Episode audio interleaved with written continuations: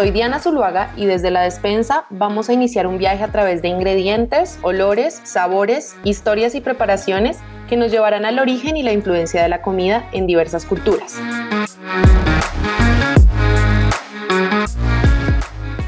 Comenzamos.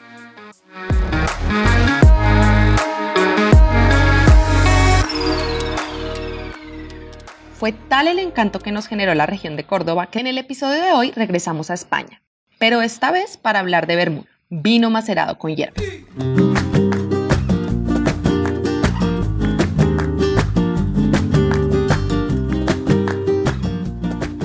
Ya desde el antiguo Egipto era común macerar hierbas con vino para generar fermentados con sabores variados.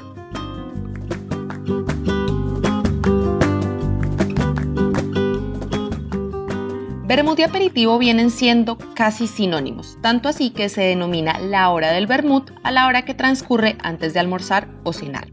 El origen de la palabra vermut viene del alemán y significa ajenjo. Es justamente esta su hierba protagonista, pero además se mezcla con una variedad de botánicos muy amplia que le da diferentes tipos de sabores y gustos.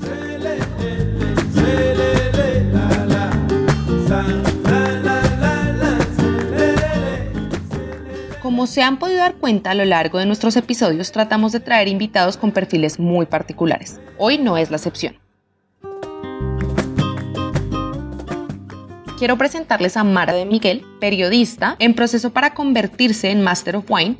Además, es escritora y sus novelas relatan historias relacionadas con el vino. Así que definitivamente es la persona indicada para llevarnos a viajar por el mundo del vermut y obviamente compartirnos su receta. Gracias por acompañarnos, Mara, así que hablemos de vermut. Muchas gracias por, invitarme a hablar de una de las grandes bebidas de, moda en este momento, ¿no? aquí en España. Pues hablar de vermut es hablar básicamente de una bebida muy antigua, pero que en los últimos años ha tomado como muchísima fuerza, ¿no? Es una bebida, ¿vale? Que la base es vino, Normalmente se utiliza un vino, pues bueno, aquí en el sur de España, en Córdoba, utilizamos vino em, elaborado por el sistema de criadera y solera, ¿vale? Normalmente utilizamos un oloroso base y a partir de ahí se macera. ¿Esto qué significa? Pues para que la gente lo entienda, básicamente es como si hiciéramos una infusión, ¿no? Cogeríamos este vino oloroso y a partir de ahí le añadiríamos distintos botánicos vermú puede estar aromatizado por un montón de eh, distintas raíces, distintas flores, eh, distintos cítricos, pero la característica fundamental es que lleve el ajenjo, ¿vale? Que mucha gente piensa que el ajenjo es una raíz, pero realmente lo que es eh, es una flor. Antiguamente los vinos que bueno pues que mm, no tenían tanta calidad se utilizaban o bien para destilar o para hacer vermú, ¿no? Pero desde hace algo así como que 10 años, básicamente las bodegas saben que una parte específica de su producción en el viñedo la van a invertir y la van a llevar a hacer esta bebida. ¿Qué es lo que tiene el vermú de particular o por qué ha calado tan hondo eh, en España? Bueno, básicamente es un aperitivo que lo que hace es que abre el apetito, ¿no? Eh, a lo mejor hace 20 años parecía que era, eh, uy, lo que tomaba mi abuelo, uy, lo que tomaba mi abuela, pero tendría que decir que, bueno, que los hipsters vuelven a poner de moda, eh, de una manera u otra, el tomar vermú, ¿no? en la zona de Barcelona, ¿no? Y eso, pues bueno, hace que el resto de, de España se contagie un poco y empiecen cada vez a tomar más el vermú hay mucha gente que entre los 20 y muchos y 40 y muchos eh, se han pasado a beber vermú. Salir a tomar vermú es algo, digamos, pues bastante sano en el sentido de que no estás tomando una copa larga, no estás tomando un destilado que tiene una alta proporción de, alcohol. Ahora se ha hecho muy popular entre las chicas porque, bueno, pues mm, precisamente por eso, porque está muy bueno y por ese toque refrescante de algo moderno, a pesar de que es una bebida muy, muy antigua.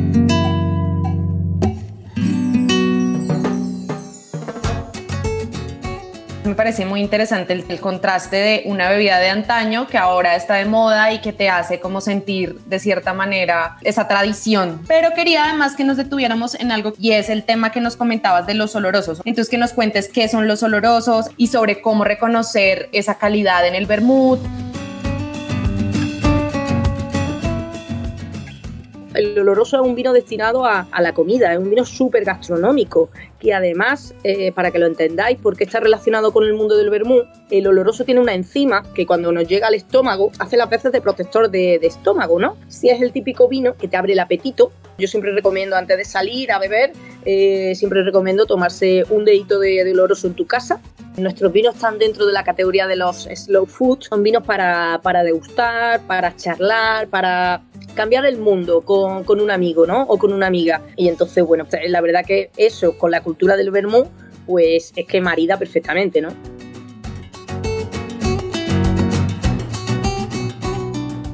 Diana, eh, te cuento, tenemos vermú blanco, tenemos eh, vermú rojo y tenemos vermú de lo que llamamos vermú envejecido. Básicamente lo que vamos a tener es eh, distintos distinto estilos y unos van a ser más secos, unos más florales.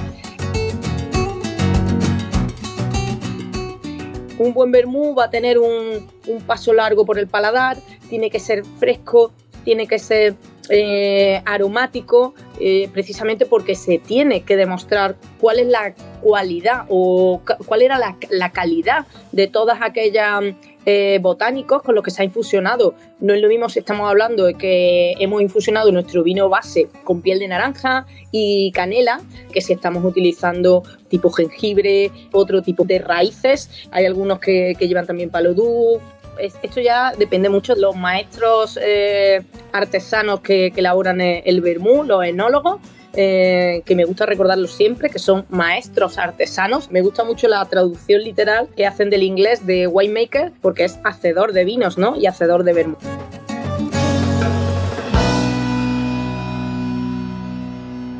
Bueno, justamente con todo esto que nos dices, eh, se me viene a la mente una idea, tú me dirás si es posible que lo hagamos y es que intentemos hacer una suerte de cata, como animarnos a que nos cuentes en términos de, sabores, cuáles son las diferencias principales entre esas marcas que todos conocemos y este que ustedes elaboran un poco más artesanal. Todo este tipo de vermouth que yo estoy hablando que elaboramos en Córdoba, ¿vale? Hay distintas bodegas, eh, hay algo así como 10, 12 bodegas que elaboran vermouth distintos, pero ¿qué es lo fundamental y qué es lo característico? Que son vermouth artesanales. Aquí hay mucha gente que tiene el vermú dentro de, su barril y ese toque de barril, el, el ir a tomarte un vermú de barril, ya le está diciendo a la gente, estoy tomando algo artesano.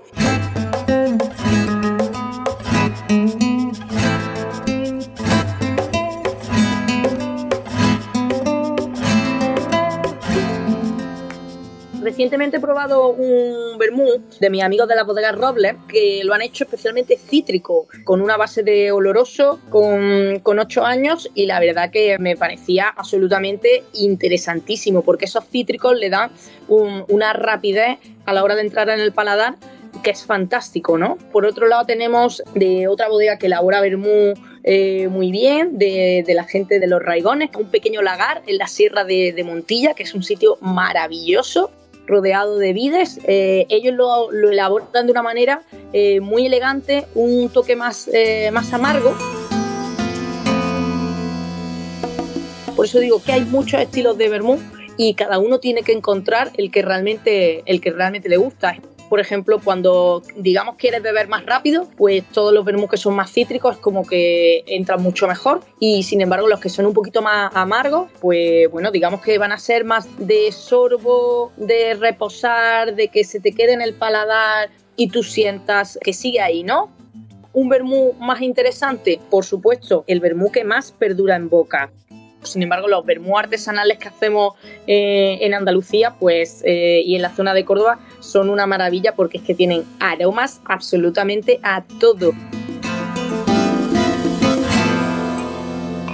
Estoy catando ahora mismo un vermú y este, por ejemplo, tiene esos toques de canela, eh, tiene esos toques de, estrella de anís, por supuesto le sale la genjol.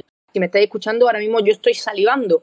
¿Qué es lo que ocurre? Como está muy bien elaborado, a poco que pasa por, por, boca, tú ya empiezas a salivar y eso hace que, bueno, pues que se nos va a abrir el apetito rápido. Que si el vermú es, un, es una bebida más de verano, yo sinceramente te digo que el vermú es una bebida fantástica en cualquier estación del año. Yo, por ejemplo, tomo mucho vermú sin hielo cuando es invierno, pero cuando llega, cuando llega el verano, pues lo tomo como a hielo. Entonces, como te decía, el vermú es para todo, todo el año.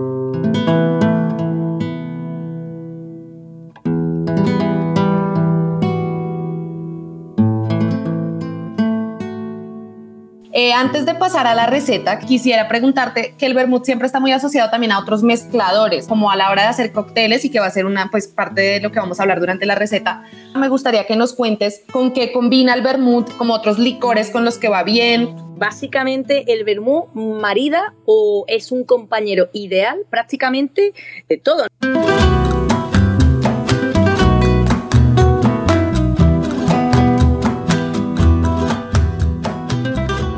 Para empezar, no hay que olvidar que es un vino eh, que está aromatizado, con lo cual tenemos ya estructura tiene ese toque de amargor que va a hacer que combine muy muy bien. Todas las bebidas que tienen un toque de amargor, eh, llámese los bitters, eh, tanto el bitter de, limón, el bitter de, naranja y todos los, artesanos que se pueden hacer en las costelerías, van a ir muy muy bien con el vermú. Por supuesto la ginebra, la ginebra es el gran amante del vermú, ¿no?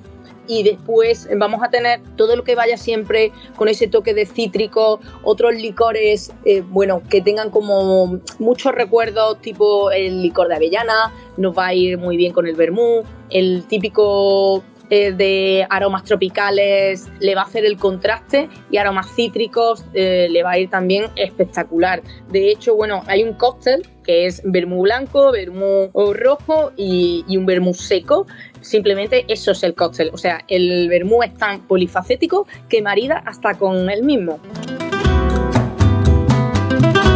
Qué interesante eso último que dijiste. Y bueno, ahora sí creo que es momento de irnos a la receta. Cuéntanos de qué se trata, qué hay que tener listo y cómo se hace. Bueno chicos, pues hoy la receta que me gustaría que hiciéramos, eh, bueno, es un spritz vermouth y lo que vamos a coger eh, dos tipos de vaso. Vosotros elegí el que queráis. Yo, que como soy un poco canalla, pues me voy a quedar con un vasito bajo de los tipos de whisky, ¿vale? Pero mm, si es un poquito más, más pequeñito, mejor.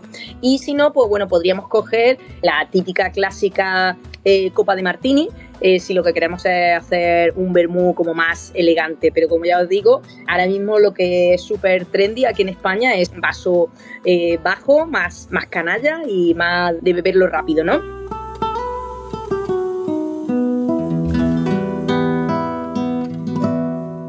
Entonces, bueno, pues voy a coger un par de hielitos, lo tengo por aquí, ¿vale? Y voy a utilizar dos medidas de vermut. Eh, para la gente que en casa no tenga jigger, que no tenga medidor, pues bueno, yo siempre recomiendo que podemos utilizar el típico vaso de chupito, típico que tenemos todos de la abuela, ¿vale? Y bueno, pues lo rellenamos dos veces y se lo echamos a nuestra, a nuestra copa.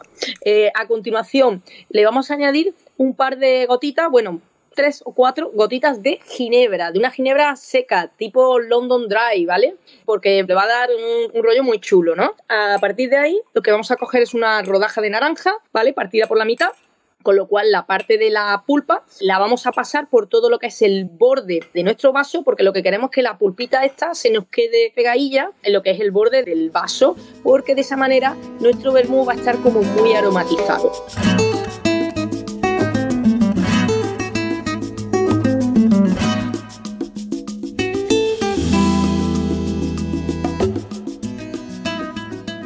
Una vez que ya lo hayamos pasado por todo el borde, pues bueno, podemos e-, exprimir mm, lo que nos quede de rodajita eh, de naranja dentro del vaso y la vamos a echar dentro también, porque queremos que macere, ¿no? A partir de ahí tenemos dos opciones, rellenarlo el vaso hasta arriba o con soda, o si tenéis a mano, eh, pues con una botella de, espumoso, si es un día un poquito más especial. Eh, yo en este caso hoy, pues me voy a abrir una botellita de, soda y la, la, voy a rellenar hasta arriba. Con una cucharilla mezcladora simplemente le daríamos una vuelta dentro del mismo vaso y ya está preparado para disfrutar.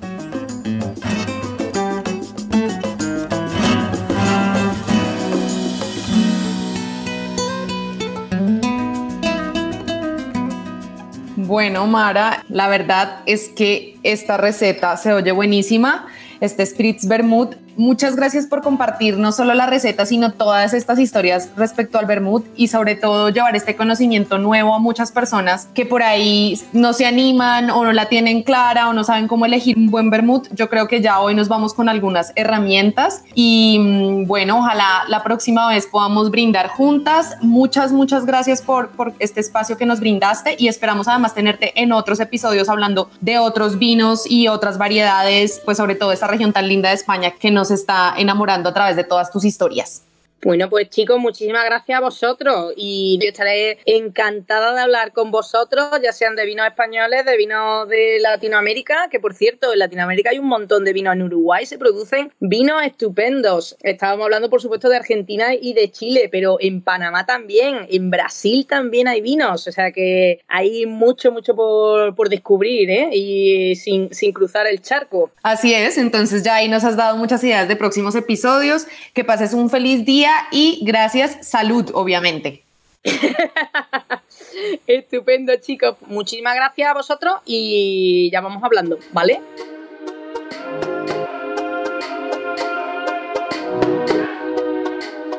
Gracias por acompañarnos y recuerda, si te gustó nuestro contenido, no dudes en compartirlo y síguenos en Instagram, desde la despensa.podcast.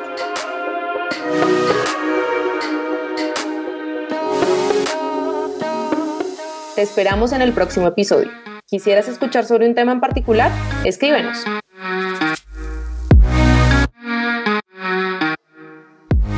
Juan Diego Santa Coloma de Aquí Digo Lab de Contenidos en la dirección y producción técnica. Diana Zuluaga de la local en investigación y conducción.